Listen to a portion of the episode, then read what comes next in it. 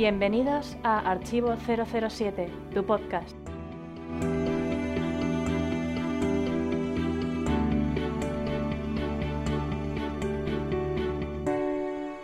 Y bienvenidos al podcast 082 de Archivo 007 en el que tendremos como copresentador al gran Mariano o Mariano 007. Un placer tenerte de vuelta. Un placer estar aquí otra vez. Bueno, no, te has- no sé si te has fijado últimamente, Mariano, en la cartelera de los cines que se está acercando. Bueno, eh, tenemos bastantes películas relacionadas con el espionaje. Hemos tenido Kissman, Servicio Secreto, una película más que recomendable, que, bueno, sin duda recomendaría, si no la habéis visto, tenéis que verla porque es- está genial, ¿no es así? Muy grande, muy grande. Muy grande, sí. Muy También hemos, ya tenemos por fin en los cines November Man de, o Conspiración de Noviembre, que es como acá- ha llegado a España con, bueno, protagonizado por Brosnan, que bueno, no es un peliculón, pero solamente por ver a Brosnan yo creo que merece la pena. Tenemos una parodia que se llama Espías, para, bueno, eh, de Jason, Jason Statham, Anacleto, El agente Cipol, Misión Imposible, creo que la quinta, que ha salido ya un tráiler, ¿no es así? Sí. Es la quinta, sí. ¿no? Es la quinta, la Sí. quinta.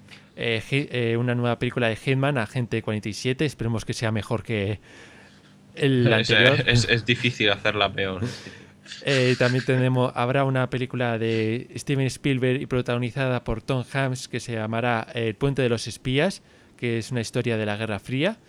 Y por supuesto tendremos Spectre. ¿Soy yo o me parece a mí que la moda del espionaje ha vuelto? Sí, es, es curioso porque no. Yo creo que ha sido a raíz de Skyfall, de lo que recaudó Skyfall, que se han querido subir al carro ahora, o, o es coincidencia, pero vamos, mucha coincidencia. Hay muchísimas, muchísimas Sí, además- películas este año de. es que además de tenemos, teniendo en cuenta que hay está Star Wars, lo normal sería que la gente, bueno, eh, tendieran los estudios a producir películas de ciencia ficción, ya que se va a volver a poner de moda. Sí, pero cierto, no, estaban- cierto, cierto, es curioso. Está, en- eh, está, bueno, estoy viendo que el- la cartelera está cada dos por tres eh, va a venir una película de espionaje. Veamos, a ver qué No- tal. No, nos, no nos vamos a quejar nosotros. No, no, desde- desde luego no. Bueno, pues vamos a empezar este podcast dedicado solamente no al espionaje en general, sino a James Bond, que es el mejor espía del mundo, como ya sabemos, y un, pez- un podcast dedicado a Geoffrey Bothroyd, que, bueno, como ya sabéis, eh, gracias a él conocemos el, bueno, existe el personaje de Q y Bond tiene la vuelta al PPK, ¿no es así? Sí, es un personaje que existió de verdad. Y Sí, un actor- Creo que bueno, le una aconsejó persona- a Fleming. eh, Exacto, con- eh, que conocemos- cambiara la vereta por la Walter. La vuelta porque es un arma de mujeres, porque eso Sí. era palabras de, es- de, esta, de esta persona. Bueno, pues también debatiremos sobre los mejores inventos de la saga, además de las secciones habituales. Así que sin más, empecemos. Opiniones de los oyentes. Y en el podcast anterior han opinado 58, GGL007, Josemi009, Pablo Ortega, Concret 1984 y Miles Messervy. Donde han destacado el debate, la promo y la biografía de Sheena Easton. Sí, sí, la verdad es que un podcast muy interesante y recordad que podéis dejar vuestros comentarios de este podcast y los anteriores en el foro del archivo 007, en Facebook, en Google Plus, en Twitter, en nuestro correo electrónico podcast arroba archivo 007.com, en fin, no hay excusas, estamos en, como Quantum en todos los sitios. bueno, sin más vamos a pasar al espontáneo. El espontáneo. Y en el espontáneo de este mes hemos elegido un tuit de Rafa Digangui, que su Twitter es RG, R, perdón, RD Grafa. En el que dice: Joss Stone tendría que cantar el tema principal de la nueva película de James Bond, Spectre. Bueno, la Eh, no que- estaría mal, ¿eh? Sí, la verdad es que el tema que canta en el videojuego de Bloodstone es muy bueno. Aunque ya que canta ese, dudo mucho que la vuelvan a elegir para un tema, sobre todo porque es una cantante muy poco conocida. Sí, es cierto, no, no vendería tanto como, como Adele. Exacto. siempre cogen a alguien del momento. Eh, aprovecharán el éxito de Skyfall para elegir o a Adele o a un cantante muy similar, creo yo. Sí, posible.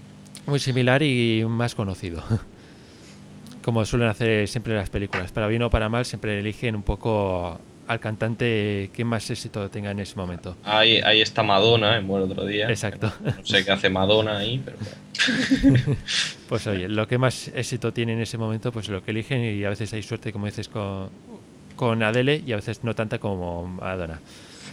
Bueno, vamos a pasar ahora a las noticias del mes.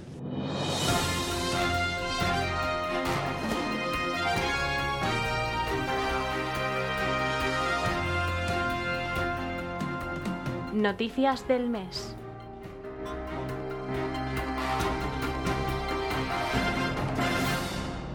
Y empezamos las noticias de mes, o podríamos decir noticia, porque este mes eh, Spectre ha acaparado prácticamente todos los titulares. No, no había mucho más de qué hablar. obviamente. Bueno, pues eh, la noticia de que solamente este mes es que la decora y que también tiene que ver con Spectre, pero no indirecta, directamente, es que la decoradora Anna Pinnock gana el Oscar por el Gran Hotel Budapest a mejor diseño y producción por su trabajo con Adam eh, Schotthausen, diseñador de producción.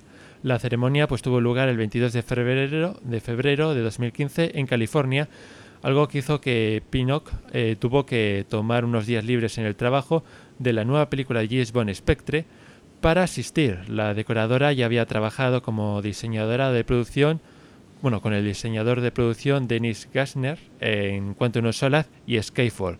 Pues sin duda una gran noticia que haya ganado este Oscar porque ahí se nota que tiene mucho talento, tanto en la saga Bond como fuera. Y esperemos que el próximo año Spectre esté bastante no- eh, con bastantes más nominaciones que con Skyfall, ¿no es así? Sí, eh, pero es una cosa que en cierta manera me molesta, porque eh, la mujer, esta señora, por ejemplo, tiene talento y se nota en Skyfall, por ejemplo, se nota que tiene talento, pero le ha pasado como a Peter Lamont, que se tiró toda la vi- casi toda la vida haciendo decorados y producción de la leche en las pelis de James Bond, Hmm. y cuando ganó el Oscar fue cuando hizo otra que no era James Bond. Eh, o sea, lo que hizo James Bond estaba Por mal. la de Titanic era, si no me equivoco. Sí, por la de Titanic, Titanic. justo. Sé que es un trabajo impresionante, el Sí. de Titanic, lo sé.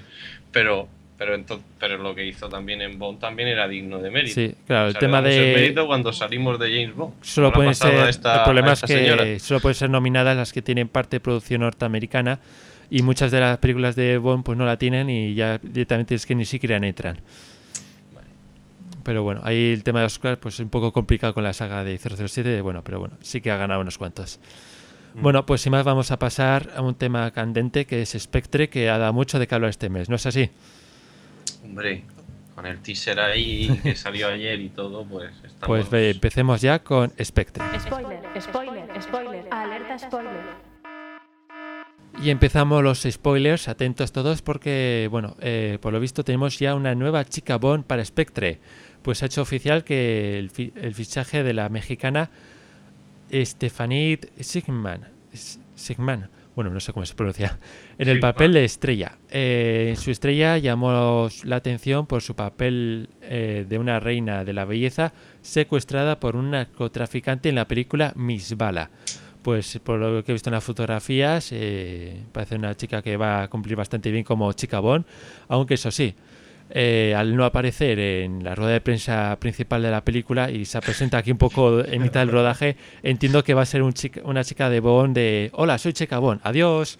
Sí, una chica, una chica teaser, me huelo yo. Sí, exactamente, porque Chica. como seguramente aparezca en la secuencia de inicio en México, pues saldrá un poco para alguna secuencia el teaser, como dices tú, y ya está. No, Casquete rápido, dicho malamente. sí, sí podría decirse así. Yo creo que será hecho. Digamos que y también poco para cumplir como ruedan en México, pues seguramente haya algo en el contrato de que tengan que contratar a una actriz mexicana Just- o justamente, justamente, que haya salido tan tarde y Sí. al mismo tiempo que eso de México. La habrán contratado simplemente pues oye para yo creo que un poco para cumplir con el contrato y aparecer un poco de fondo de- en el teaser Sí, totalmente. bueno y luego seguimos con Spectre no Sí, eh, el Senado galés dijo no a Spectre.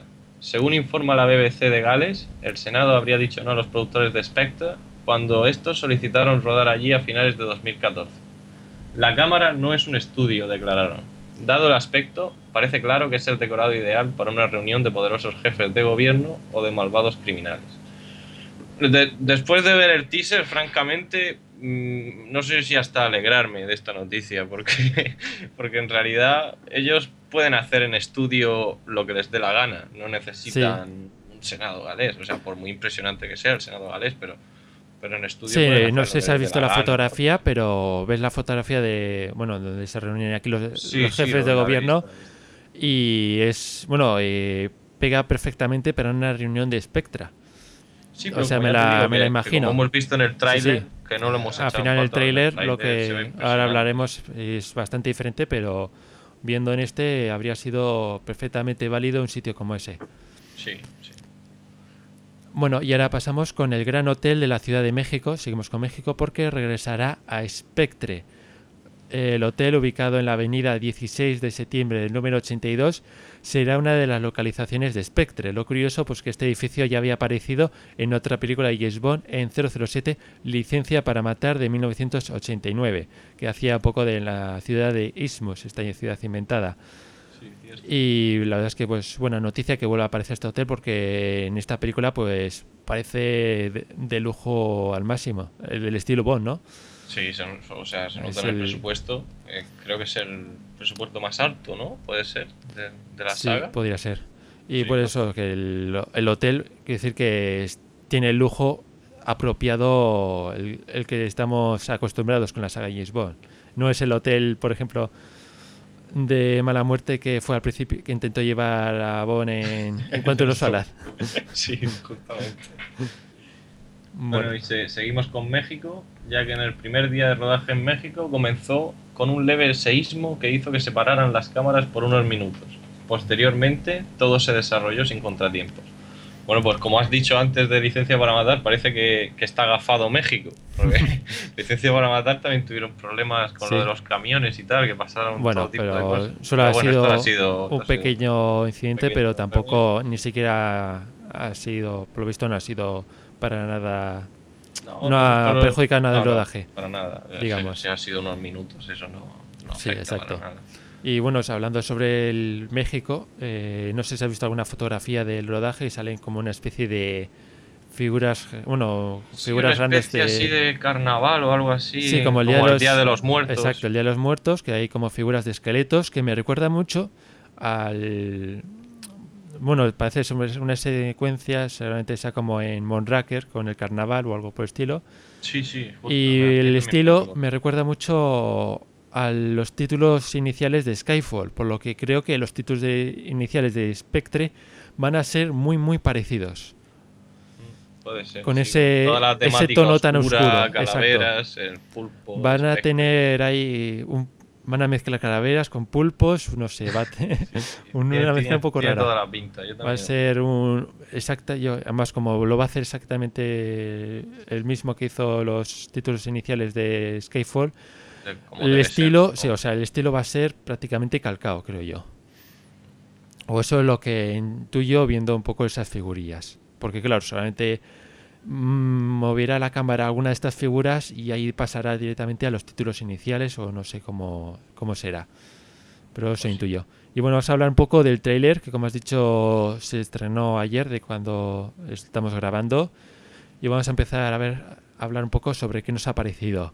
Eh, empieza el tráiler viéndose un poco el M6 destruido, o sea, con la bomba de Skyfall, o sea, ya empezamos viendo, eh, ¿recordáis de lo de Skyfall? Pues aquí vamos a Sí. dar un poco tralla sobre lo sucedido. Eh, Cierto, es, es como una declaración de intenciones, de decir, sí, esta es la continuación de Skyfall. O Sí. sea, empieza el, el teaser. Empiezas ya. ahí sin cortarse ni un momento. Eh, aparece Money Penny dando una caja a Bond que dice que son restos que han aparecido eh, supuestamente en, la casa, en su casa después de haber explotado. Que no sé cómo pudo salvarse algo de, de pedazo de explosión. Y, y además tanta cosa, porque luego ves el despacho de un Bond y papel, está- bueno, es- pues se ve un papel y un- una fotografía quemada. Que no sé cómo se salvó, porque con la explosión que hubo ahí, pues Sí, sí, y se ha quemado justo en el lado de la persona que, que no sabemos De quién una es. cara. Fíjate, es curioso. ¿eh? sí, porque se ve eh, la fotografía, un niño que entiendo que puede ser Bond, No sé Sí, si me se equivoco. nota, eh, No, yo, yo por lo que lo he visto varias veces, eh, es, es Craig, se nota que es Craig, tiene Craig. todos los rasgos. Luego los el- la otra persona supongo será su padre y otra persona que no se le ve la cara, que supongo será alguien de Spectra, pero es que no lo sé. Dice, ¿y por qué me enseñas esta foto? No, bueno, eh, tendremos que ver la película para ver qué explicación nos da. También, yo tengo otra teoría, no sé si la puedo decir, esto Sí, es sí. spoiler o... Oye, si es tu teoría, o puede pasar, puede que sea así Vale. o puede que no. Yo creo que la foto es eh, Oberhauser, o sea, el, gran- el Oberhauser senior, digamos, el, el que sale en las novelas. El que tiene la cara quemada es el hijo y el otro Bond. Yo creo que no es el padre, que es, es el Oberhauser. Pero vamos, no lo sé, puedo equivocar. Es una Mm. teoría. Podría ser. Bueno, eh, luego, por lo que, bueno, ya viendo esto, vemos que el pasado de Bond va a tener una gran importancia en esta película. Por lo que esta película ya veo que va a ser mm, un tono muy oscuro, incluso más oscura que Skyfall. Si te gustó Skyfall, lo vas a pasar en grande. Pero como no te gustó Skyfall porque, por ser oscura, Sí, seguramente... pero, eh, eso, más, más o menos nos lo liamos todo, de- todos. Después Sí. del éxito de Skyfall Sí, no iban a cambiar el exacto. estilo. Esta va a ser incluso, pero es que va a ser incluso más oscura que la primera, Mm. que en Skyfall. Eh, luego hemos- vemos a Bond entrando en un lago, eh, en un lago en busca de White, por lo visto, creo que es eso. Sí, Que ahí podemos ver que la fotografía va a estar al mismo nivel que Skyfall. Impresionante, ¿no? Sí, es más, eh, lo estuve ayer comentando con, con Ramón, Pablo y Javier. Y, y yo creo, cuando vi el teaser, digo, es que la fotografía es, es igual que en Skyfall, es muy limpia. Y yo Sí. creía que era el mismo director de fotografía. No, es diferente. Es otro. Pero, pero yo lo ha hecho, ha seguido la misma estela. O Sí, como está también- fotografía muy parecida, con esos planos panorámicos tan grandes. Con Sí, la cámara seguramente-. Seguramente Sam Mendes pues le haya dado instrucciones, oye, quiero que se haga como, como, que lo, sea como igual, lo hizo sí. el anterior, como, antes. Se haga exactamente igual que Skyfall. Sí. Así que, oye, le habrá cogido un poco el trabajo para hacer un poco el mismo estilo. Y luego aparece unas imágenes de un entierro donde aparece ya por fin Mónica Bellucci. Y La bueno, no se sabe. negra. Sí, no se sabe muy bien. Yo no sé muy bien ahí qué- en qué consiste ese entierro, de quién entierra ni nada, pero bueno, veremos qué pasa. Luego aparece el Aston Martin, que sigo insistiendo yo que para mí no es un coche bon, lo siento mucho. ¿No te sé qué gusta parece. Aston No me termina de gustar. Ojalá vea la película y diga, oh, qué pedazo de coche. Pero es que lo veo y ahora mismo y no, no le veo con el estilo que veo a los demás coches Bond. Demasiado futurista. Sí, eh, es, es un nuevo estilo, tal. Yo, yo, por ejemplo, me hubiera gustado menos aún si hubieran cogido el Aston Martin 771, ¿sabes cuál es? Mm, no. Pues, pues es el doble de futurista que este. Si hubieran Ah. cogido ese, te daría Claro, la entonces, entonces peor. Peor para mí. pero, pero este no sé, este sí me gusta. Mm, Bueno. Luego tenemos, eh, aparece ya Bond que entra en, la, en una especie de casa donde está White y le enseña un anillo de Spectra y por cierto que White está eh, muy perjudicado. No sé qué ha mierda, pasado entre- mierda. entre Quantum of Solace y, y Spectre, pero lo ha tenido que pasar realmente mal. También irá cojo, supongo. Pues sí, o sea, ahí está, eh, está hecho polvo en esta película. Pero eso sí, una cosa que tengo muy clara es que esta va a ser sin duda su última película porque este personaje va a morir aquí seguro. No sé si por Bond, que solamente le mate Bond, o por algún- alguien que hayan llevado, alguien que aparezca y le mate, pero va a morir seguro. De eso estoy casi convencido. Yo creo, otra teoría, que como hemos visto, en, vimos las primeras fotos de rodaje y tal, esa escena de acción en una cabaña tal, Sí, yo creo que es esa cabaña. O sea, puede que, Sí, puede ser que- los de Spectre manden a un pelotón para Exacto. liquidarlo, para que no cante, para que no hable y tal. sí, yo Claro. creo que sí. Sí. Yo creo que o muere por Bond o exactamente como dices tú, viene un ejército de Spectra para eliminarle y luego Bond se tiene que encargar de sobrevivir eh, luchando contra ellos. Podría ser. Y luego, bueno, sobre el anillo, eh, volvemos un poco también al pasado, porque también te recuerdas en Operación Trueno, vemos que Mm. los villanos tienen el típico anillo, es de otro diseño, pero el típico anillo de Spectre que Y menos de lo que nos imaginemos, ya me veo en varias tiendas eh, con el típico eh, vendiendo el anillo de Spectre. Hombre, lo, de- lo del anillo es un fanservice total a nosotros, Sí, sí. o sea, es un regalazo. Que- O sea, no es, no es el anillo que canta un huevo de Operación Trueno, que es un anillo gigante sí. ahí que dice soy malo, mírame. pero Exacto. Lo han, lo han actualizado, lo han actualizado, al- pero han conservado el- la esencia, es el anillo de Sí, sí, Spectre. o sea, me ha, me ha que eres- encantado, me ha gustado. Eres un miembro de Spectra y llevas el típico anillo, un anillo con el pulpo y coincide un poco eso con las películas clásicas. Y como dices, eso, el- no me extraña que dentro de poco lo veamos en las tiendas de 007 eh, como merchandising el anillo de Spectre porque además mola bastante. No me, no me importaría comprar uno. Yo prefiero el original si tengo que comprar uno. A ver, pero, sí, pero pero sí, sí, viéndole, viéndole, razón, ya, solo viéndole el tráiler quiero uno. seguro que sale merchandising tarde o temprano. Y bueno, y ya por último vemos eh, el punto final en el que vemos una sala que es bastante diferente, el estilo es bastante diferente al que nos tiene acostumbrado Ken Adam, de los escenarios, por ejemplo, eh, la sala de Operación Trueno con... O, O la de a ver, son seguido dos veces o cosas por así. ejemplo, es un estilo muy diferente, pero aún así está muy bien. Y vemos ahí la sombra, bueno, eh, a Blofeld en sombra, pero se ve claramente que es Christopher Waltz, ¿no? Sí, claro, y además, aparte de que, de que la voz es inconfundible. Eh, en el doblaje, la además, el el dobla- en el doblaje tiene el mismo doblador que el, que el- tiene el actor aquí en España. Sí. Y luego Ah. la silueta es que es inconfundiblemente él. Es que no. Eh, claro, es que nos quita la duda de quién es, porque Es que en está, el- encabeza- está encabezando la mesa. sí. eh, ese hombre, si no es el, jefe de la organización, no está encabezando la mesa. Y no, se sea, le, y no se le taparía la cara. y no se le taparía la cara. O sea, Es que de la además, sombra es brutal. Lo que no entiendo es por qué en, el, en la rueda de prensa insistió en que no iba a ser Blofeld. Eso lo estuve comentando yo con un amigo y me recuerda mucho. Eh, no sé si habrás visto las nuevas de Star Trek, Sí, de JJ. sí, Eh, recuperaron a un personaje muy importante de la saga que es eh, Khan, que es el malo malísimo. Y cuando fue la rueda de prensa, se negaban a que era Khan. O sea, cuando le preguntaban a Al- Benedict Cumberbatch, ah, vale. él decía: No, no voy a hacer de Khan, no, no voy a hacer, no, mi personaje se llama tal. Ah, vale. Sí, y, también y- como. y al final era Khan. O sea, Sí, también como- y me, recuerda, me recuerda totalmente a esto. O también como hicieron con. Con Moneypenny en, en Skyfall. Eh, justamente, exacto. No, si no voy a no, hacer no Penny. Moneypenny. ¿Qué voy a hacer de Bonnie Penny? Si a mi personaje Moneypenny. tiene mucha acción. Que no, que no nos engañan a los fans, no nos engañan. Probablemente, como, como saben que, que ya están las cosas claras, pues en el teaser han dicho, venga, vamos a dejarlo de Y, tonterías, bueno, ponemos a aquí- Christoph Waltz de el- cabecilla con la sombra, tal. Sí, le, el falta, le ha faltado el gatito. Sí, ya estará por ahí. Estará por ahí paseándose. Sí, sí. Que estaría comiendo en ese momento. Eh, Y en este trailer, pues eh, lo que he podido ver yo es que la imitación de la película va a ser muy oscura, mucho más oscura que en eh, eh, Skyfall y donde el pasado de Bond, como he dicho, va a tener una gran importancia. No sé si los padres de Bond estarían metidos en algún berenjenal, a saber qué. Eh, yo, yo también, eh, lo que me huelo es que estaría guay, eh, por ejemplo, que como es el pasado de Bond y tal, no sé qué, estaría guay que, por ejemplo, el padre de Bond fuera de Spectre.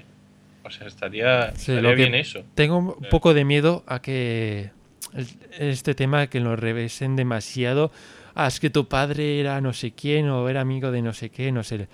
Eso me echa un poco para atrás. No sé, veamos a ver qué pasa, pero Sí, no, no, la- las, No. cos- las, tertu- las tertulias familiares en Sí. plan yo soy tu padre o mierda, sí, ya solo etcétera. falta que salga Christopher Waltz diciendo yo soy tu padre.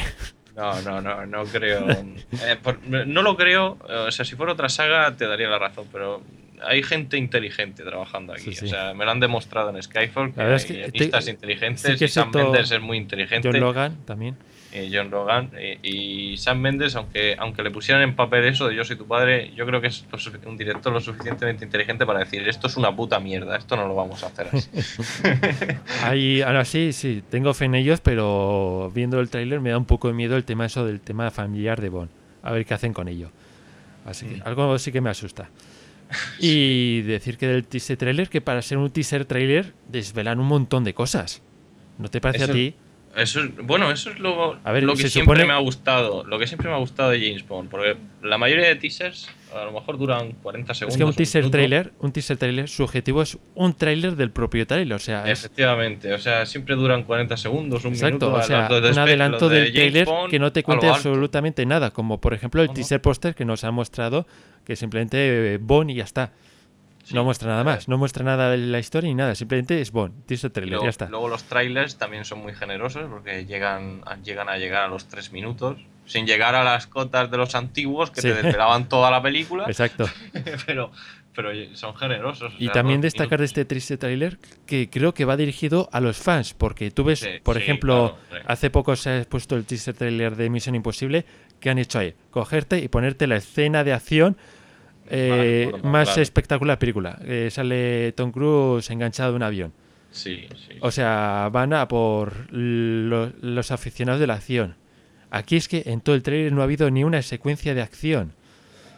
¿Por qué? Sí, eh, Y, pero eso sí, repleta de guiños a los fans. O sea, es un tráiler no destinado a, al público en general, sino un tráiler destinado a los fans. O eso me ha parecido a ver a mí. Sí, eso también lo comentamos ayer, justo con tus mismas palabras, que es un teaser que una persona normal lo ve y dice, pues la peli puede estar bien, tal, o sea, vale, puede decir eso, pero, pero es un teaser que para, para llenarnos de emoción y para llenarte de emoción y tal, eh, va destinado a los fans, es fanservice puro, es, es Blofeld en la sombra, es el anillo de Spectre.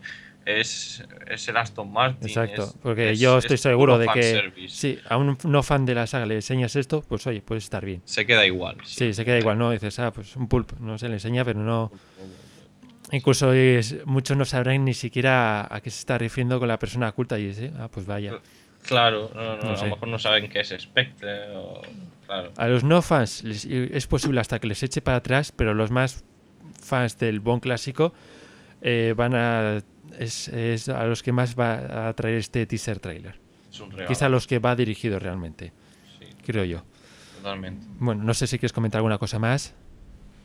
No, simplemente que yo eh, iba con miedo de Spectre porque decía Skyfall no creo que la iguale. Y digo, voy a mantener mi IP bajo. Y cuando vi el teaser ayer, ahora mi IP está por las nubes, ya no hay manera de bajarlo. Eh, a mí me ha encantado el trailer, pero yo antes tenía, yo ahora tengo más miedo que antes.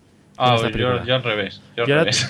O sea, por el tema de por dónde van los tiros, tengo, o sea, muy bien lo tienen que hacer para no cagarla porque lo pueden, eh, el tema de la familia me parece que fácilmente lo pueden cagar. Y tengo mucho miedo. Viendo el tráiler tengo mucho miedo, pero sé que hay gente, los que están detrás son muy Yo- buenos, lo van a conseguir, seguramente Sí. lo consiga. Pero tengo, al ver el tráiler ahora tengo más miedo que antes.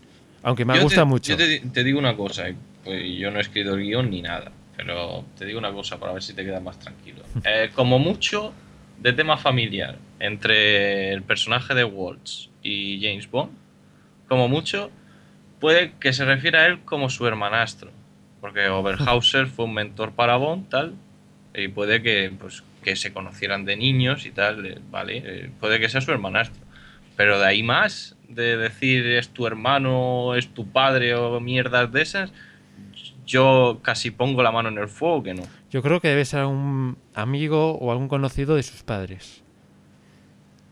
Podría ser. Yo creo que eso es eso. O, o estaba o estaban trabaja- o su pa- o trabajaba con su padre en algo. Puede ser, puede ser, pero de ahí a, a algo familiar que te dé Sí, pero ya como miedo, yo trabajaba con su padre ya tiene algo que ver con, su- con él y ahí tengo algo me da más miedo que antes esta película. Me, me da Hombre, miedo. esta- eh, sería un giro bastante bueno que dijeras, por ejemplo, que tu padre, el padre del James Bond, el Trabajó, héroe de todos los sí. tiempos, por ejemplo, dijeras, fundó Spectre. O sea, sería un shock gordo. O sea, te quedarías. o a mí me- sí, no me o pertenecía a una organización, igual no se llamará Spectre, pero trabajó con Blofeld Sí, sí, su- sí. Cosas, cosas así, sí. de joven. Mm. A mí eso no me molestaría. Ahora bien, lo- como tú mismo has dicho antes, eh, plan ejemplos familiares, mierda, a mí no, no, no, por Dios. Veamos a ver lo que No hace, pero no la caguemos, no la La verdad es que sí que me da un- el trailer sí que me asusta un poco lo que pueden llegar, lo que puede llegar a pasar. Bueno, sin más, vamos a pasar a la promo y después a las novedades de Archivo 007. Es solo una entrevista para el periódico Tomorrow. Tengo un par de preguntas. El señor Wilson las recibirá ahora. ¿Cómo era? Era educado, intenso, elegante, muy intimidante. Ah, y olía viejuno. ¿Qué intereses tiene aparte del trabajo? ¿Y usted? No hay mucho que saber de mí, míreme. Mejor no, que es usted muy fea. ¿Y, y a qué se debe su éxito? A que lo controlo todo, señorita. No me importa su nombre. Debe ser aburrido. Tuve un comienzo duro en la vida. Deberías alejarte de mí. No me van las historias de amor, me gustan las de acción. Mis gustos son muy peculiares. No los entenderías. Explícamelo. 50 sombras de Wilson, en los mejores cines. Te esperamos en archivo007.com, la mejor web de James Bond en español.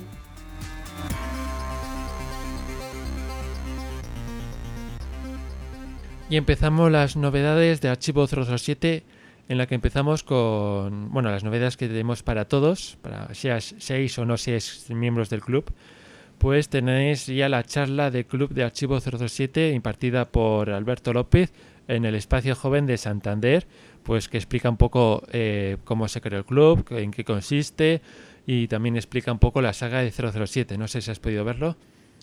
No he podido verlo aún. No Ah, tengo bueno. perdón de Dios. Bueno, eh, ahí lo que te digo, explica un poco pues todo lo que nuestra misión como club y todos nuestros objetivos, todas las ventajas que tiene ser socio y un poco luego pues al final pues explica un poco la saga en general. No, está, está muy bien para Sí. atraer nuevos socios. y Exacto. nueva gente a Así la que página. Está- si está tenéis dudas sobre exactamente, si además si tenéis dudas sobre si hay haceros socios o no, pues mirad el vídeo y a ver si os llegamos a convencer para unirnos hasta- a nuestro club. Vale, este sí lo he visto. Ah, La cuarta parte del concurso Quantum of Question 3. Que a mí me encantan los, los concursos de Clark. O sea, participe en ellos o no, me encanta. Sí, Lo veo en vídeo y estoy respondiendo y, y voluntariamente respondo. sí, la verdad es que además Cuando alguien falla me enfado y todo. Digo, pero ¿cómo falla? me encanta, me encanta. es que es el- los nervios del directo. Sí, los nervios de directo. Y bueno, la verdad es que Alberto López pues es es el que se encarga de hacer como siempre los concursos y casi siempre se supera y muy muy entretenidos tanto de participar como de verlos después. Mm. Bueno, y luego también tenemos un par de artículos sobre el Aston Martin y la Walter PPK. Y para terminar, eh, fichas de- del videojuego Nightfire. Sí, nos echa un vistazo, es un poco como las fichas de las películas donde podéis ver las, los aliados del videojuego, los enemigos, los gadgets que aparecen en el videojuego, las localizaciones, las curiosidades, los errores que aparecen en el videojuego. ¿Qué te ha parecido? Está bastante bien darle un tratamiento al videojuego como si fuera una peli, porque si tiene argumento original es interesante. Sí, o sea, es como, como Sí. una película más y, oye, eh, tiene Sí, sí, sus eso propios y des todo. Mm. el mismo tratamiento está, está muy bien. Me mire, digo, ah, ¿cómo se llamaba el malo del juego? Ah, pues lo miro y en la ficha y tal. Exacto. Y os recomiendo sobre todo el tema de curiosidades y eso, pues he descubierto al hacer el artículo, pues eh, descubrí bastantes cosas interesantes del videojuego y creo que os llamará la atención, sobre todo a los fans. Aunque no hayas jugado, aunque no os gusten los videojuegos, yo creo que es bastante interesante, están bastante hecha, bueno, creo que las has hecho bastante bien esas fichas para todo el mundo, para todo fan de 007. Sí. Bueno, luego también tenemos en as.fm 184 preguntas respondidas que os animo a que eh, nos hagáis nuevas preguntas tanto del Club de Archivo 007, de- a nosotros, de la web de Archivo 07 o de cualquier cosa relacionada con Gisbon. Y ahora pasamos a la sección para solamente para socios, ¿no es así? Sí, o sea, hay que ser socio para ver esto. ¿Qué le vamos a hacer? Sí. ¿Y ¿Qué tenemos? Pues la tercera y cuarta parte del, del treceavo... Vigésimo tercero. Vigésimo tercero, perdón. Gran concurso de James Bond. Sí, pues, Pues, aquí. otro, otro grandísimo concurso. Sí, hay otro concurso que grabamos en Santander también por Clack y os recomiendo ver. Luego también tenemos una charla eh, de Bardo sobre los insertos en las películas de James Bond, tanto insertos que aparecen en las películas de James Bond como en otras películas de insertos de James Bond. La verdad es que una charla, como siempre, de Bardo, pues ya te puedes imaginar, imprescindible. So- solo por la peli turca merece la pena que veáis. Sí, sí. La risa que me pude pegar yo viendo eso no tiene nombre. Sí, pues eh, yo pude ver la charla en directo y sin duda eh, Bardo se superó en esta charla porque no sé cómo consigue las cosas, pero es alucinante Yo, yo tampoco es. es cómo consiguió la información de esas películas que no sé dónde las busca, tiene que cavar en lo más hondo de, Sí, de sí. internet o de no sé dónde, pero eso no se encuentra fácilmente. Sí, No creo que bajarse la peli turca esa sea fácil. No. No. Está oculta y con razón. Y por último, ¿qué más teníamos? Ten- Terminamos con un gameplay de un gameplay tuyo del Sí. videojuego Nightfire de PC, el episodio 4. Sí, bueno, pues ya estoy haciendo los gameplays de este videojuego. Este es el episodio número 4, que si no me equivoco era así, el de turno de noche no, y sin papel de la Sin oficina. papel en la impresora o algo así. Sí, ¿eh? algo así. que espero, bueno, espero que os esté gustando y si os gusta, pues cuando termine, si, si ha gustado este, pues haría más gameplays de más juegos. Todo sería Está- hablarlo. Sí, estaría No sé qué te parece a ti, qué tal te parece. Sí, se le, puede- se le da un enfoque así gracioso, comentándolo mientras se juega y tal. Y, y para gente que no le gusta jugar a los juegos o, o que directamente ya pues no les llaman los videojuegos y tal, pues lo pueden ver el Sí, videojuego porque es en como, como he dicho en Nightfire, es como una película de James Bond, así que oye. Sí, sí. Está, está- está muy bien la idea. Bueno, pues sin más vamos a pasar a la biografía del mes y después al debate que pinta bastante bien, ¿no es así? Sí, tiene muy buena pinta el debate. sí. Venga, hasta- empecemos. Biografía del mes.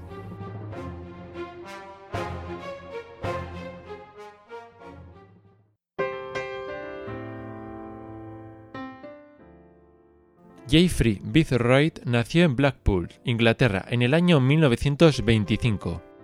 En 1961 escribió la guía de pistolas de colección y armas a través de los tiempos. Mientras trabaja en las industrias químicas imperiales como fabricante de municiones, escribió una carta a Ian Fleming donde reconocía que se había hecho muy fan del personaje James Bond, pero no de su elección de armas, en particular de su bereta. La carta decía así, estoy bastante aficionado a James Bond, me gustan todas las cosas acerca de él, con la excepción de su mala elección de armas de fuego, en particular la bereta del calibre 25. Este tipo de arma es realmente el arma de una dama, y no de una señora muy agradable, por cierto. Si Bond tiene que usar una pistola estaría mejor que fuera del 22. La bala de plomo causaría un efecto más impactante. ¿Puedo sugerir que Bond fuera armado con un revólver? La larga carta continúa con la misma línea y llena de sugerencias increíblemente detalladas sobre el armamento para 007. Ian Fleming, muy agradecido, le respondió con otra carta. En primer lugar, le agradecía su esfuerzo, asegurando que el armamento de Bond cambiaría en futuras novelas. Continuaba proponiéndole una remuneración por su trabajo, que en el caso de que se realizaran películas de James Bond, éste le recomendaría para que proporcionara su ayuda técnica, y también le preguntaba si ha escrito libros sobre el tema, entre otras cuestiones. Como resultado a la correspondencia, Fleming la sustituyó por la Walter PPK en Doctor No, y creó el personaje de Mayor Boothroyd en la novela como agradecimiento. Además del cambio de arma, aconsejó a Fleming el uso de silenciadores, fundas de gamuza para no estropear el forro de la chaqueta y el uso de varias armas de fuego tanto para Bond como para el resto de los personajes.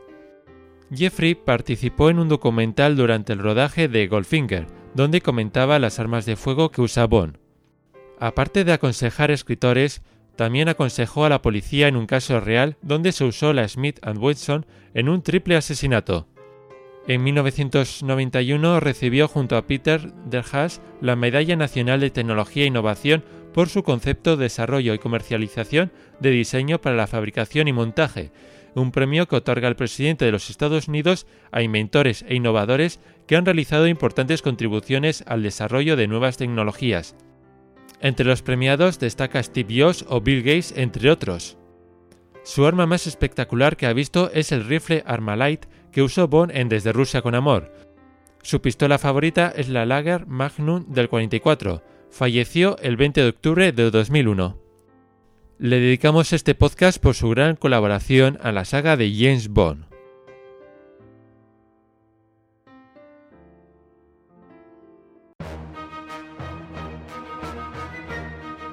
Atención a todas las unidades. Atención. El debate comenzará en 3, 2, 1. Y antes de comenzar con el debate, demos la bienvenida a Indica, más conocido en el foro como Indica007, que si también eh, me conocéis un poco sabréis que es mi primo. Bienvenido. Hola, buenas. Que nosotros, bueno, eh, tenemos una familia bastante numerosa y sí que podemos decir eso de tenemos gente en todas partes, ¿no es así? Pues sí, desde Japón hasta Sudamérica, creo. Madre mía. Bueno, eh, vamos, a hacer, vamos a hacer un debate sobre los inventos de la saga, los cuales pues han tenido una gran importancia en la saga, desde, desde Rusia con Amor, con el maletín, hasta en Skyfall, con la pistola con lector de huellas, pues siempre ha tenido mm, de mayor a menor importancia según qué película, pero siempre han destacado bastante. Por lo cual vamos a empezar con cuál es nuestro invento favorito de la saga. Para empezar, eh, indica cuál es tu favorito. Pues mira, yo me he quedado con justo el que has dicho tú, el maletín de Desde Rusia con Amor, que creo que fue la primera película que vi yo de James Bond, o tengo el recuerdo ese. Y bueno, el maletín eh, nos lo presentan en el principio de la película, nos lo presenta el encargado de material, que más adelante sería Q en la saga Bond, aunque en esta película, en la versión original sí que dicen que le ha preparado la sección Q. En la versión doblada no nos dicen nada de Q. Sí. Y bueno, el, material, el maletín mm, viene cargado a tope, como diría más adelante en la saga. Tiene 20 cartuchos en unos tubos, un puñal de doble filo que sale al apretar un botón, tiene un, en el interior un rifle desmontable de precisión del calibre 25 con mira telescópica infrarroja, que en la versión original nos dicen que es un AR-7. Luego tiene 50 soberanos de oro, que no sé de dónde han sacado esta moneda, pero bueno. Y luego nos hablan de una vulgar lata de, de talco que se imanta dentro del, del, maletín y que si abres el maletín normal, pues te estalla un gas lacrimógeno. Tienes que dar la vuelta a los pestillos y abrirla para que no te estalle en la cara. Imagínate que lo abre el pobre hombre de la aduana, el maletín, para ver sí. qué lleva y, y, le revientan los morros. Lo más gracioso es que le dice, le dice bueno, pruebe usted. Como si fuera eso, vamos, un sí, artefacto sí. muy complicado. Si solo es que abrir un maletín. Sí. Tampoco es tan difícil, sí, a, ver, ¿no? a, ver, si lo haces bien, a ver si me has entendido.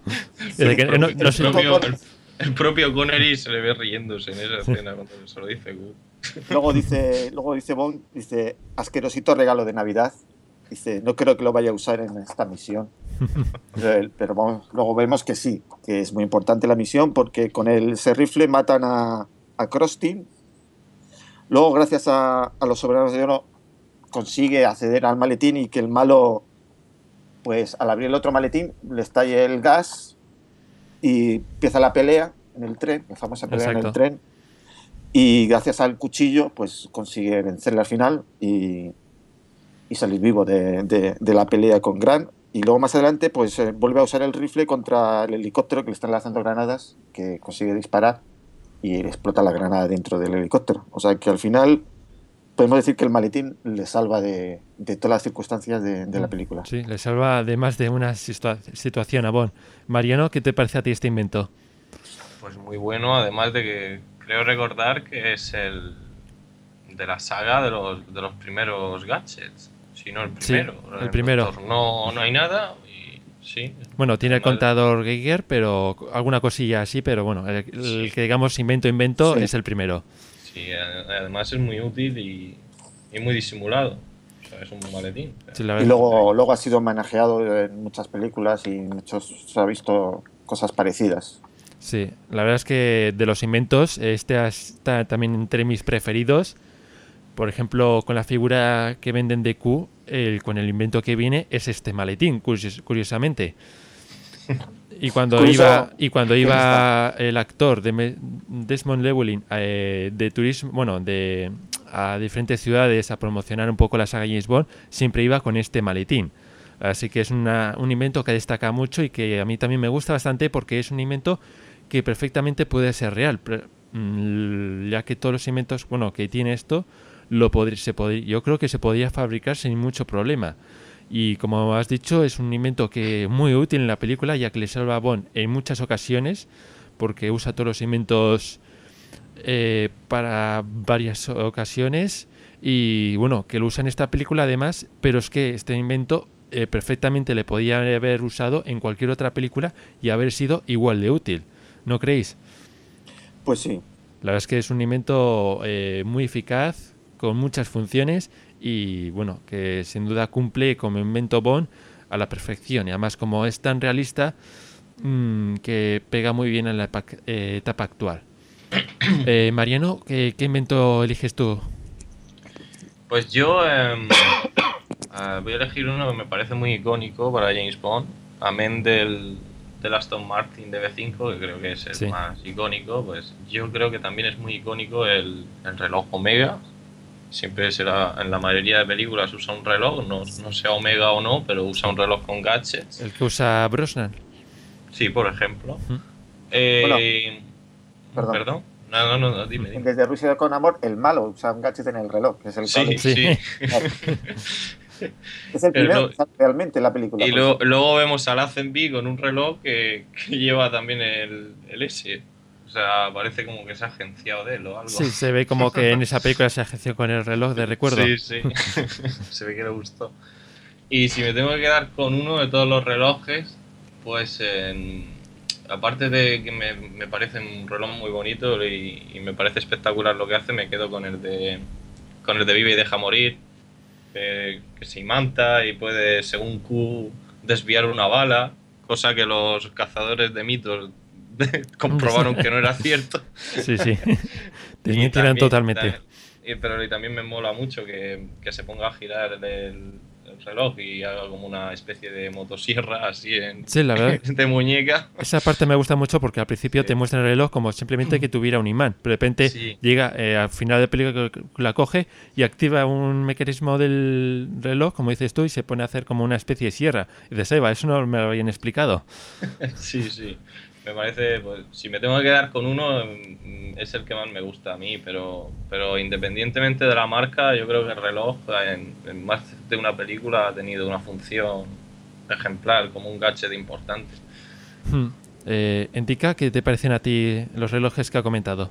Bueno, a mí me parece muy gracioso en esa película, creo que es cuando le usa luego para bajar la cremallera de, del vestido de la chica. Puro, Pero- puro magnetismo, amor. Sí, pero lo peor es lo anterior, que es tan vago que no es capaz de abrir el armario con la mano y lo ves también con el reloj.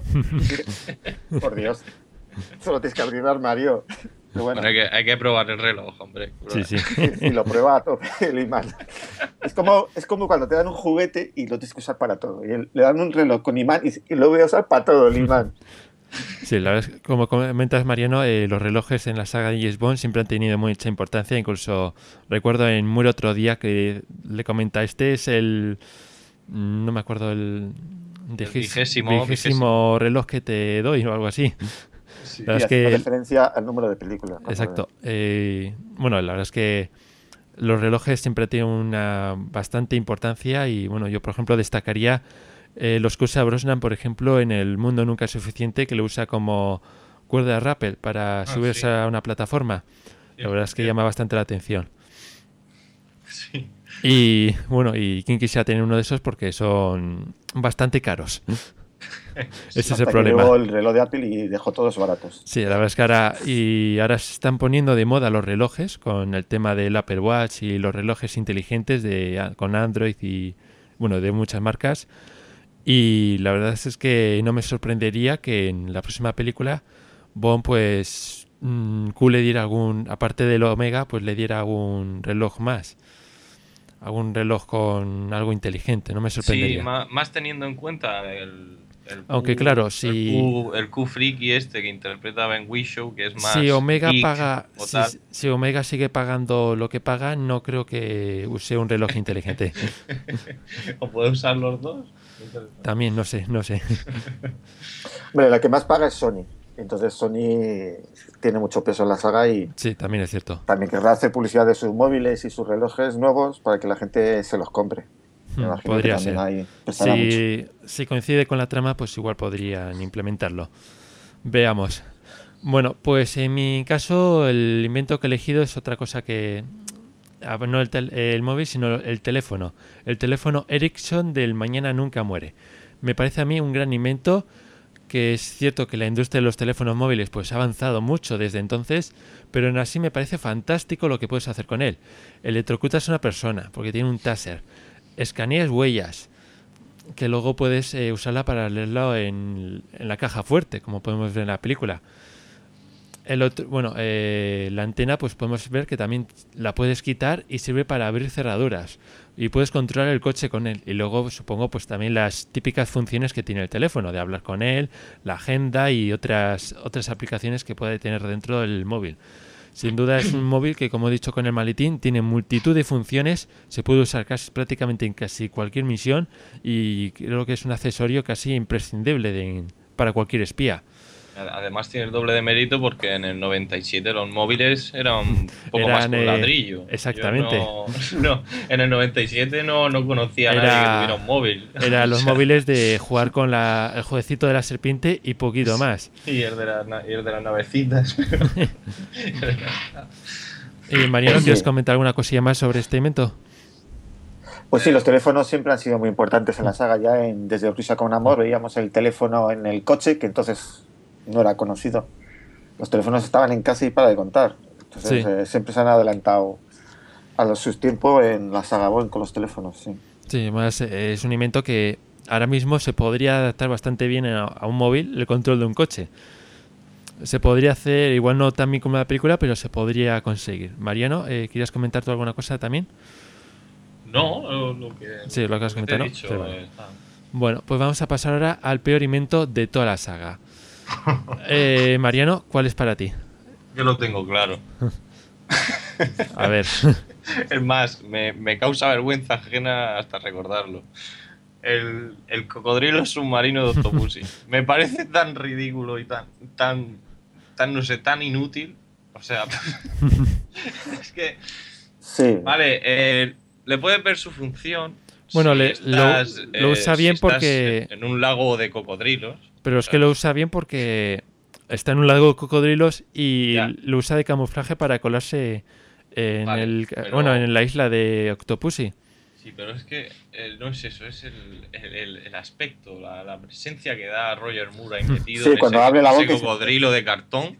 eh, Se ve la cabeza ahí asomando en la boca. y Bueno, est- este cocodrilo está en Bonnie Motion y está bastante bien creado. Está bastante bien hecho. no, yo no lo he visto en Polymotion, pero, pero yo eh, personalmente a mí me da mucha mucha cosica, como decimos aquí, me da, me da cosica ver a Roger ahí asomado en, en el cocodrilo ese, no sé. Vale. He cogido ya tirria. Bueno, eh, indica que cuál es para ti el peor invento. que digo- no, iba a decir que el- ¿Sí? se podía comparar el cocodrilo también con el barco que tiene camuflado como un iceberg Ah, también. En otra película. Dices que, joder, un poquito de hielo ahí flotando. Oye, y con escotilla de Reino Unido, ¿eh? Sí. Oye, Sí. que, los, que- que los para soldados que que estaban por ahí no decían, uy, ese iceberg se mueve un poco rápido, ¿no? Sí. Bueno, yo, yo he escogido uno que sale muy poquito en la película, pero que se ve de fondo, que es un sillón que sale en alta tensión, que Q le dice a uno que se siente ahí cómodamente, el sillón gira y se traga a la persona y entonces luego se sienta Q otra vez. y se- y- A mí, me, a mí me encanta eso. Pues a mí sí, a mí también me encanta. Me parece una, un entiendo para poco... qué sirve un sofá que se traga a una persona, porque si se traga a una persona, esa persona desde dentro va a gritar como loco. eh, igual tiene cloroformo dentro. Es insono- o es insonorizado, ¿no? O igual tiene cloroformo dentro y aparte de tragarle le deja inconsciente. Podría ¿Para ser. secuestrar a una persona o para Por ejemplo. Por ejemplo para un tema, un- como por ejemplo en esa misión para hacer desertar a sacar a alguien de un país. Dudaba entre ese también y otro de esa película que es la que sacan, que es la radio del gueto, que es un pedazo de radio que hace enorme, que, que lanza cohetes. Y además vas ahí con la música a tope, pa- muy discreto, para que... Sí, pero es, es- es que esos son más, más gadgets para, para crear un gag, ¿no? Para que te- Sí, exacto. Para en, en tono cómico. Sí, pero que- viendo la época de Timothy Dalton, que era más serio, pues no sé, no, no queda, no me gusta cómo queda. Mm. Bueno, yo me quedo con el, el descodificador y fotocopia que usa Bond en el Servicio Secreto de Su Majestad. Esa matoste que ocupa toda una maleta gigante que le tienen que llevar en una grúa porque... Pero tienen que traer la grúa y todo. Exacto. Y que tarda dos horas en, en abrir la caja fuerte y en fotocopiar, que se pone a fotocopiar las cosas, chaca, chaca, chaca, chaca, chaca, venga. Sí, Lo veo- mal que había una obra enfrente, si no, ¿cómo justifican Sí. la, la grúa si no hay una es obra que, enfrente? como, como tú dices, eh, Alberto, cuando Gumball se va, dice volveré en una hora. Sí, sí. Y cuando termina Bond, eh, está- se cruza con él. O sea, se ha tirado una hora en abrir la caja fuerte Y en fotocopiar e imprimir todo. tres o cuatro hojas. Porque se pasa ahí, chaca, chaca, chaca, chaca, chaca, chaca, chaca. La típica impresora de hace 20 años. Y la verdad es que es que sí, que es cierto que tiene la película bastantes años, pero es que ha quedado muy anticuado. Y no sé, me parece un mal invento. Y bueno, sobre todo si lo comparas con el, con el invento que usa en solo se vi dos veces. Que en dos segundos ya abre la caja fuerte. Ahí no sé Sí, qué pasa, que tarda dos siglos. Además, yo creo que hubiera sido más inteligente, yo que sé, le echas con alguna camarita, le echas fotos a los documentos y te largas en cinco minutos. Exacto, como hace. Bond en Monraker, que tiene una Sí. cámara de fotos, hace la fotografía y se va. 007. Exacto. Hombre, tengo entendido que en su época eso fue muy revolucionario porque entonces las cajas fuertes abrían a lo bestia. O sea, no, no se codificaban el código ni nada, sino que se Sí, pero- rompían. Pero, como, como dice bombas, Alberto, con- en la anterior tiene un descodificador que es del tamaño de una mano. Hmm. O sea, solo se vive dos veces, abre una caja fuerte con, Sí, con ahí un por lo descodificador. menos creo que creo que Q tendría que esforzarse más en esa película, a ver si esfuerza más para hacer uno más ligero y que tardara menos. No le Creo caía que- bien la Zenvía Q. Sí. Quisieron ser más realistas en esa película. Entonces, eh, como quisieron ser más realistas, hicieron algo más, real, Podría más ser. realista.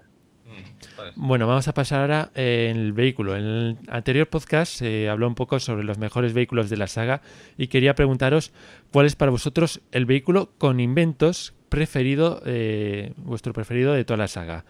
Eh, indica.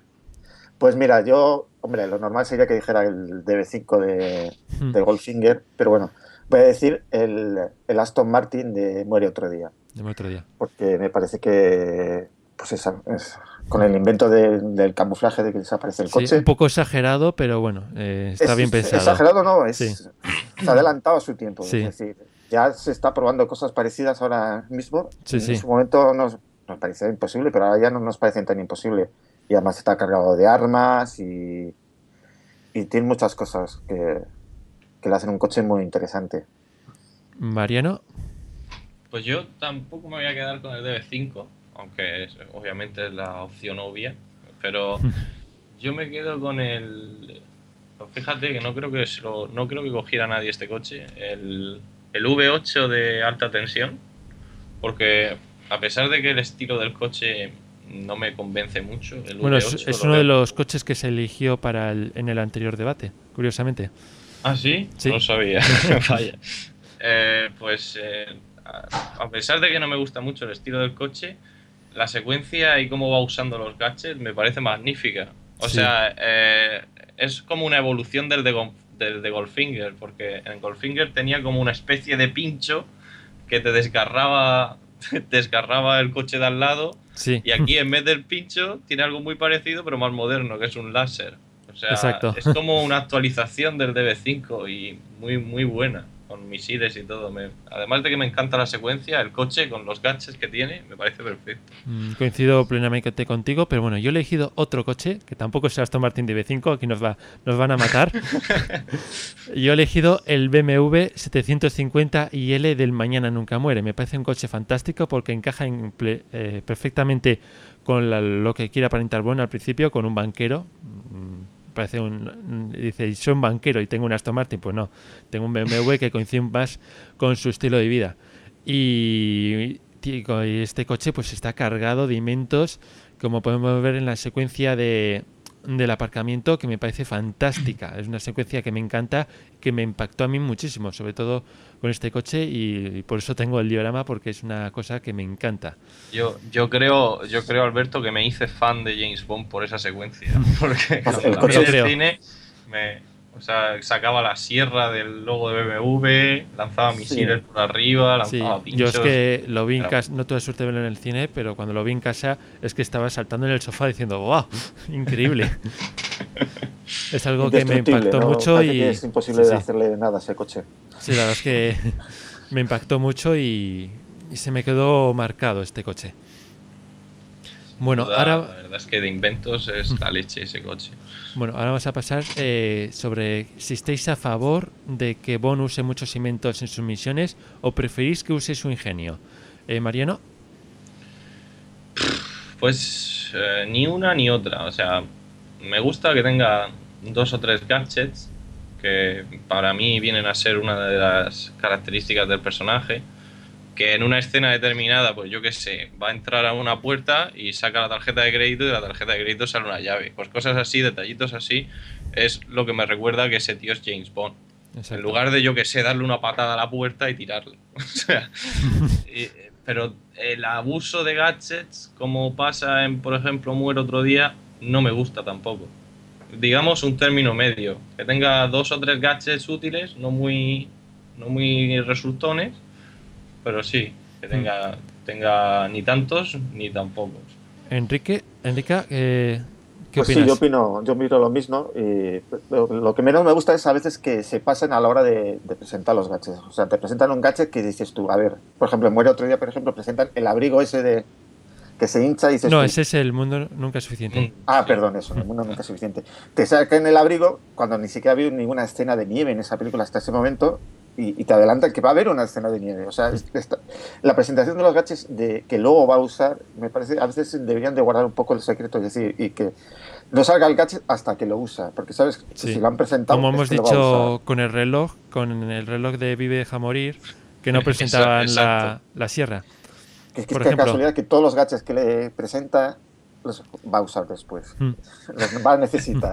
Esa, esa es una seña de la saga, o sea, es muy parodiada Sí. en películas Sí, por y cosas ejemplo, así. con Creo que el- ya en esta, sa- en esta nueva Con el Aston saga- Martin estuve pensando si decir o no lo del asiento eyectable, pero al final decidieron sí hacerlo, sin mostrarlo antes.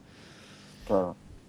Es mejor, por ejemplo, cuando le, dice, le da el manual del libro del coche y dice, bueno, estudie, lo de estudie. Eh, Sí. No necesito saber lo que tiene, ya, ya lo sé. No de- pues eso.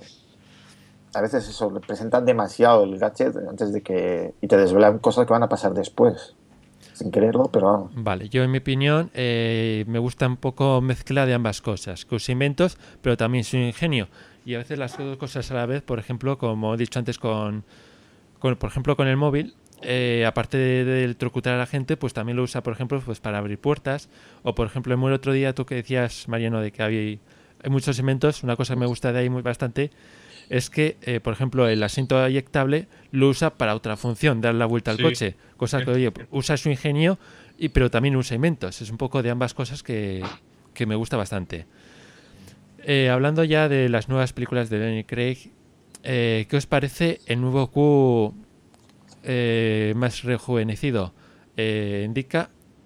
Pues me parece muy bien. Han, han dado la clave de, de un Q moderno que sabe de nuevas tecnologías, que es un friki de la informática, un hacker, podríamos decir. Hmm.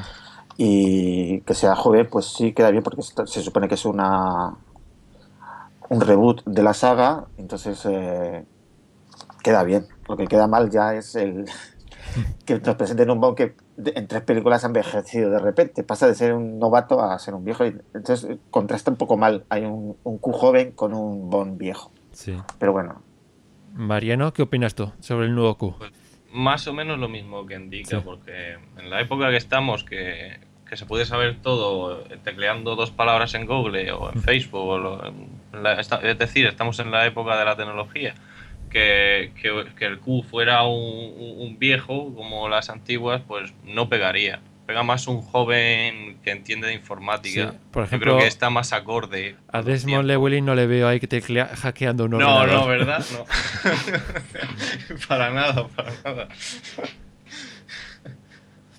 Pues eso, yo lo veo, lo veo bastante bien. Mm. Para Ah. la época que es, yo creo que está Sí, yo creo que está bastante bien, pero bueno, también me quiero reservar un poco porque, a ver, solo lo hemos visto en una película. Oye, por ejemplo, si eh, juzgamos a Desmond Llewellyn pues solamente desde Rosa con Amor, pues no queda, eh, queda bastante plano y no llama absolutamente nada la atención. Es cuando en Goldfinger empieza a, a destacar su personaje. Así que aquí le hemos visto brevemente en una película. Estoy deseando ver en Spectre mm, qué importancia, bueno, seguir viendo esa relación entre Bonnie y Q, a ver cómo continúa y, y qué pasa. Sí, tiene, pero tiene una escena buenísima que es cuando le dice, ¿qué esperabas? ¿Un reloj, un boli explosivo? Sí. Eh, tiene tiene un poco de la ironía de, de Q de siempre. Sí. Y eso queda muy bien.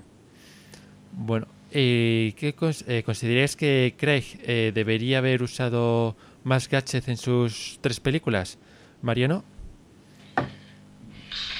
Pues yo diría, yo diría que sí. No tantos, pero unos pocos más sí. Yo- es más, aún yo sigo esperando aún ver a Craig en un coche con gadgets. veamos Eh, qué pasa con el nuevo, bueno, Sí, con el por, por coche eso, de por la eso nueva yo película. no, no sé nada. Yo creo que sí, pero vamos, puedo equivocarme. Yo espero que el DB10 lleve algún misilito o algo. Es lo que me falta No ver creo. a Craig. Eh, no cargado. No creo que lleve ningún. Viendo el estilo de Craig, no creo No, que le no lanzando que misiles del coche. misil, pero, pero algo, yo qué sé. Sí. Más algún invento tipo como la maleta, como la pistola con lector de huellas, más prácticos. Les veo, le veo a Craig. Eh, Dika, ¿qué opinas tú?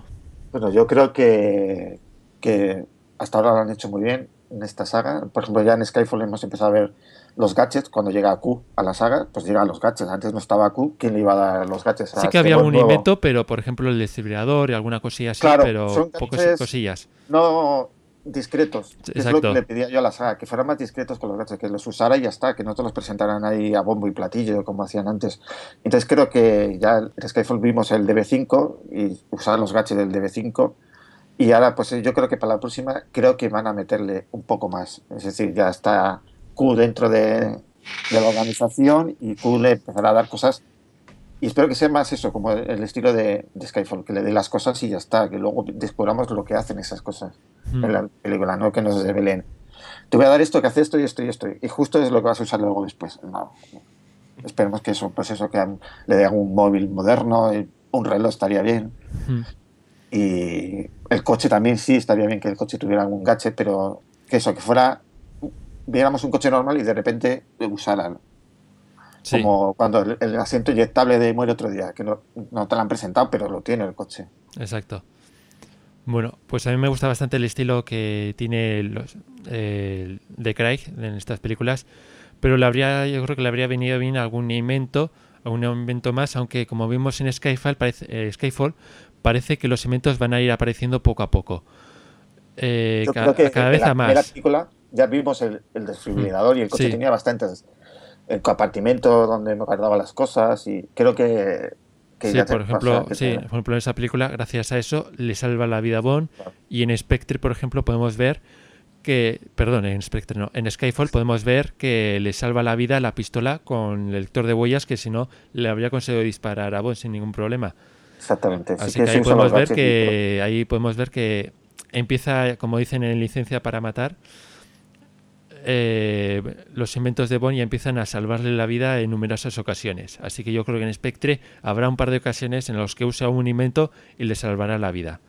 creo que ahora mismo no se puede hacer una película mm, tan lenta como las las antiguas de Bond que de repente se paraba la acción para presentarte los gadgets eso era una parte Mm. muy lenta de las películas creo que ahora es acción acción acción entonces los gadgets tienen que estar ya ahí metidos en la acción pero no meterte ahí una presentación como si fuera no sé te estoy vendiendo un reloj Sí, no. pero es muy típico el- la escena del laboratorio de Q. Aquí está tu invento, adelante, vete a tu misión.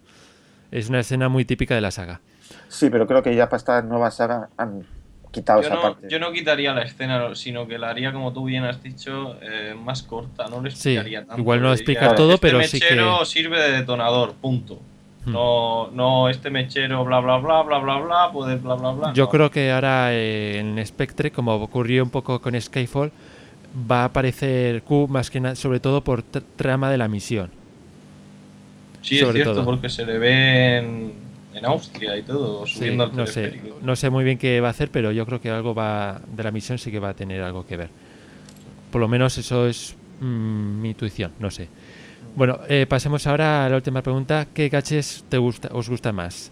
Aquellos que son más útiles, como un anillo ultrasónico de otro día, o aquellos que sirven para atacar, como la pulsera lanzar dardos de Monraker. Mariano, Yo me quedo con la pulsera, porque la pulsera esa me encanta. Y aparte, aparte de atacar, le sirve como algo útil, porque, porque sale de la cámara centrífuga gracias a la pulsera también. o sea, tú prefieres algo para atacar. Sí, sí.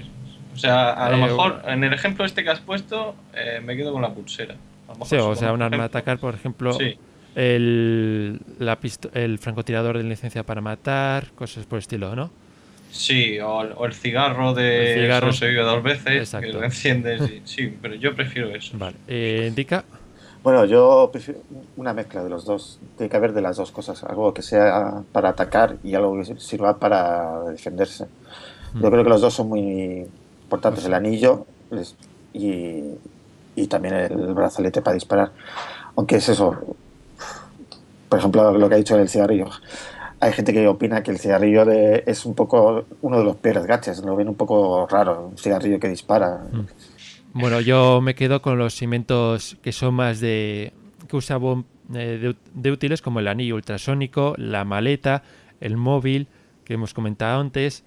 Por ejemplo, los relojes que usa Bond son tipos eh, inventos que usa para cumplir su misión, pero para armas prefiero que use la pistola o la Walter PPK normal y, y para hacer algunas acciones pues use el móvil o el, el reloj como, o el cinturón como en Gol- GoldenEye.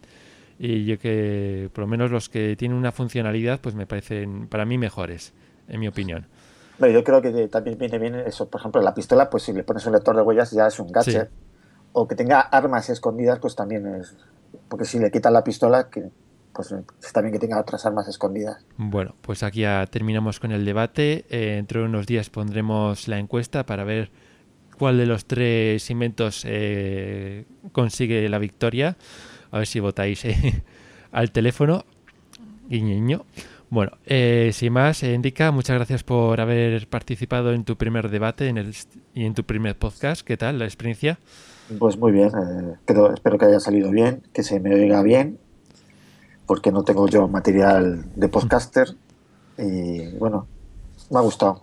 Me ha gustado. ¿Te Puede que una vez me, me anime y, y me presente de copresentador. Vale, pues espero, bueno, esperamos que te, la- te hayas pasado bien y espero que vuelvas a repetir, como dices, también de copresentador en futuros podcasts. Eh, sin más, vamos a pasar ahora a la encuesta del mes.